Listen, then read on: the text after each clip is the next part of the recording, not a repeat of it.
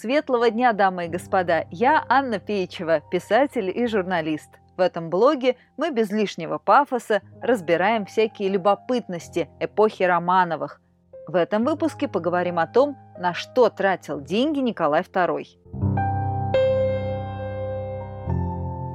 Царская роскошь – это не про Николая II. Последний император был одним из самых скромных правителей России – Хотя, конечно, и в его биографии попадались шокирующие траты, которые за один раз сводили на нет всю его повседневную экономию. Приготовьте калькулятор. Сегодня заглянем в кошелек к Николаю Александровичу Романову. Часть первая. Золотая молодежь. Членам царской семьи была положена рента и приличная – Будучи цесаревичем, Николай Александрович ежегодно получал 200 тысяч рублей. Для сравнения, средняя зарплата по империи была 20 рублей в месяц или 240 рублей в год. Симпатичный банковский счет позволял юному наследнику чувствовать себя весьма раскованно в финансовом отношении – так, например, чтобы произвести впечатление на принцессу Алису Гессенскую, Николай подарил ей жемчужное ожерелье от Фаберже стоимостью 250 тысяч рублей. Принцесса, выросшая в бедном немецком княжестве, была покорена эффектным жестом.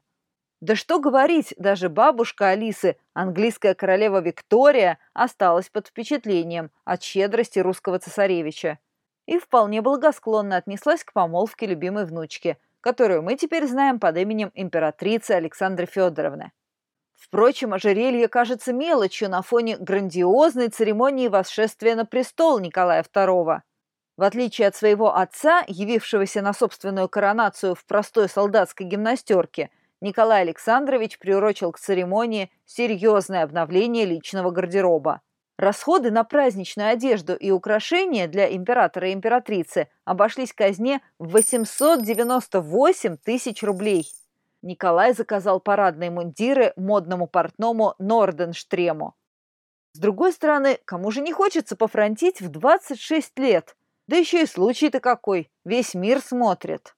Церемонию обставили с невиданным размахом. Показательная деталь – в рамках подготовки к коронации в Кремле установили телеграфную станцию на 150 проводов, чтобы поддерживать оперативную связь со всеми ответственными лицами. Церемонию планировали полтора года. Для торжественных обедов в Москву доставили 24 тонны серебряных и золотых сервизов. В общей сложности коронация Николая II обошлась казне в 7 миллионов рублей. Часть вторая. Посчитали, прослезились. Впрочем, взяв на себя управление страной и, как следует ознакомившись с удручающими финансовыми отчетами, Николай начал по-другому относиться к бюджету. Он всерьез вознамерился экономить на всем, даже на собственной еде. Историк Игорь Зимин подсчитал расходы на царский стол в различные годы. Традиционное меню императорского двора включало в себя не только дорогостоящих омаров – страсбургский паштет и телячья окорока. Есть в этом списке и сухарики по 50 копеек за тарелку, и каша манная по полтора рубля, и даже кильки по 75 копеек за банку. В 1901 году Николай потратил на еду для своих домочадцев 71 631 рубль. В 1903 году поменьше – 67 112 рублей а в 1904 году и вовсе сократил траты на питание чуть ли не в два раза, до 47 711 рублей. Как считает профессор Зимин, заметное сокращение стоимости царских трапез отражало сложные процессы, происходившие как в царской семье, так и вокруг нее – если в начале правления Николая II он сам и его жена пытались вести привычный по прошлым царствованиям образ жизни с бесконечными балами и роскошными ужинами, то со временем их образ жизни начал меняться. Императрица Александра Федоровна все больше замыкалась на семейных проблемах, количество семейных и прочих трапез постепенно сокращалось, Таким образом, гастрономическая составляющая, связанная с уменьшением годовой стоимости царского стола, стало отражением большой политики, формировавшейся отчасти вокруг того же царского стола. Часть третья. Где царские миллионы? Так куда же тратила деньги самая богатая семья империи? А Романовы без преувеличения были самыми обеспеченными людьми России. Доход с их земельных угодий доходил до 24 миллионов рублей в год золотом. Сумма по тем временам колоссальная. Но ее едва хватало на всевозможные представительские расходы. Во-первых, содержание многочисленных дворцов и прислуги. Владение недвижимостью элитного класса – дорогое удовольствие, а ведь есть еще 3000 дворцовых служащих, которым нужно платить жалование, давать стол, обмундирование, пенсии и подарки на все праздники.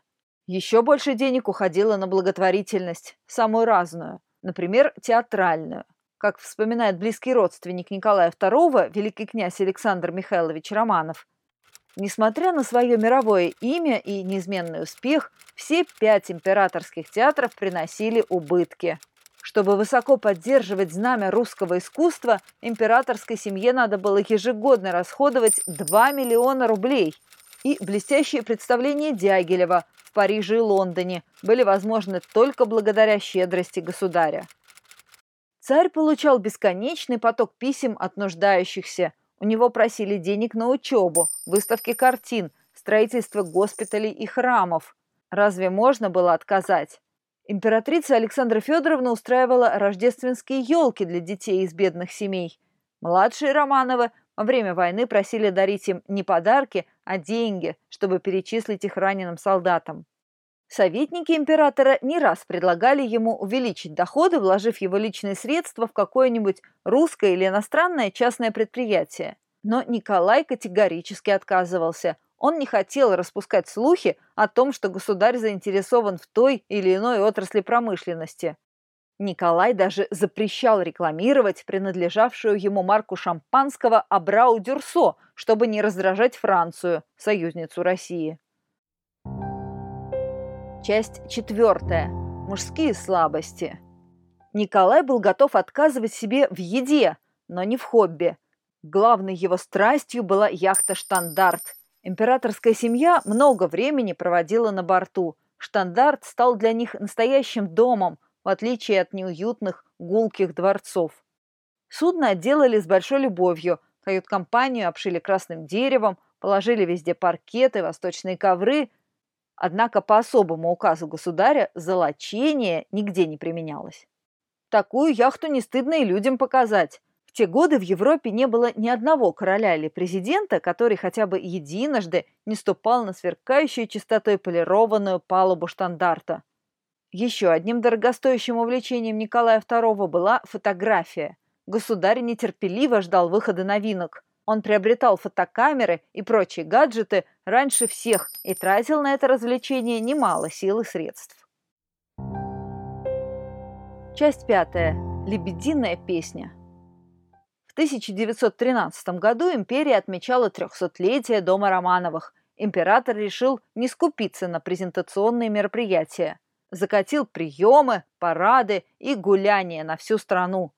Казну порастрясли основательно, особенно когда Николай перешел от показных торжеств к реальным действиям, простил все долги мелким предпринимателям и землевладельцам, выдал материальную помощь малоимущим – Государь понимал, что нужно срочно повышать престиж императорской семьи любой ценой. Но и всех царских миллионов не хватило, чтобы спасти монархию в России. Друзья, подписывайтесь на подкаст, чтобы не пропустить новые выпуски ироничной истории эпохи Романовых. Каждую пятницу что-нибудь неожиданное из нашего общего прошлого. Присоединяйтесь к уютной империи ВКонтакте, Яндекс.Дзене и, конечно, на Ютубе. Читайте книги серии «Уютная империя», рассказывающие о современной, альтернативной России, где Романовы правят до сих пор. Книги можно скачать на моем сайте annapeichева.ru. Книги можно найти на моем сайте annapeichева.ru или в любом интернет-магазине. Спасибо за внимание, было приятно с вами пообщаться. Услышимся на следующей неделе.